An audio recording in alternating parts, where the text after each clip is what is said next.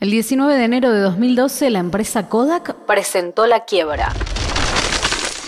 Y la reconocida compañía Eastman Kodak Corporation, que inventó la cámara fotográfica de mano y ayudó a capturar las primeras imágenes de la Luna, se declaró en bancarrota.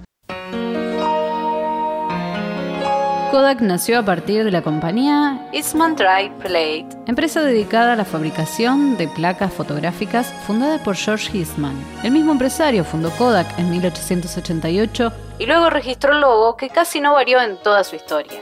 Un año después se lanzó la primera cámara de metal y en 1900 la Kodak Brownie, primera cámara fotográfica de mano, costaba un dólar. Durante prácticamente un siglo, Kodak fue la empresa líder y pionera en el mercado, incluso en la fotografía digital, ya que en 1992 introdujo el CD.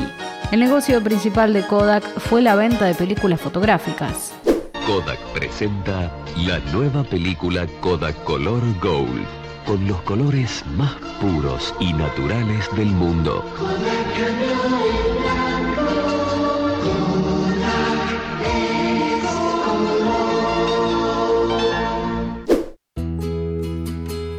Con una estrategia propia de los fabricantes de impresoras que obtenían sus ganancias principales de los cartuchos de tinta, Kodak se beneficiaba principalmente de la necesidad de imprimir fotos.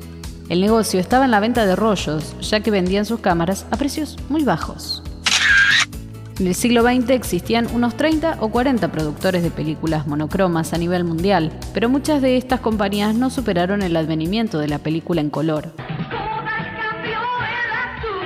Con la nueva película Color BRG.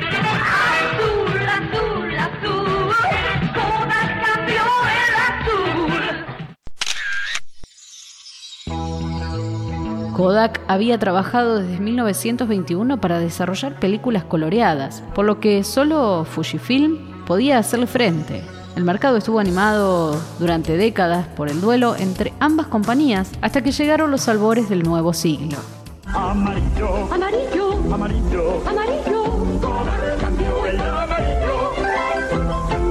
Con la nueva película Codacolor BRG, el amarillo será más amarillo que nunca.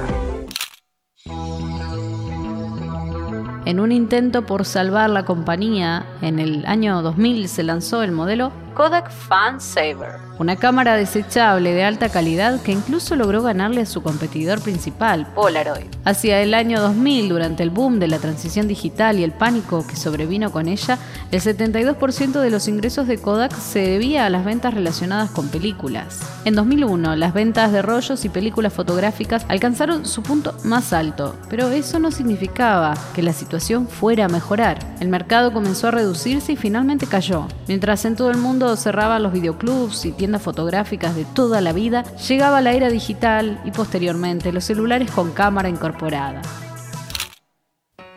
En 2010 el mercado cinematográfico cayó al menos del 10% en comparación con el 2000. Fujifilm logró aumentar sus ingresos en un 57%, mientras que las ventas de Kodak caían casi a la mitad. Fujifilm parecía saber adaptarse a mercados emergentes. El principal ingrediente de la película fotográfica se deriva del colágeno, que es fundamental para mantener la elasticidad de la piel. Con esos conocimientos, Fujifilm creó una línea de maquillaje en 2007 llamada Astalif. En 2010, mientras su principal competidor había renacido de sus cenizas, Kodak no pudo levantar la cabeza. En 2011 puso a la venta sus patentes de imagen digital, con lo que esperaba recaudar miles de millones de dólares, pero no encontró comprador. El 19 de enero de 2012, la empresa Kodak se declaró en bancarrota después de haber dominado el mercado fotográfico durante un siglo. La historia también es noticia. Radio Perfil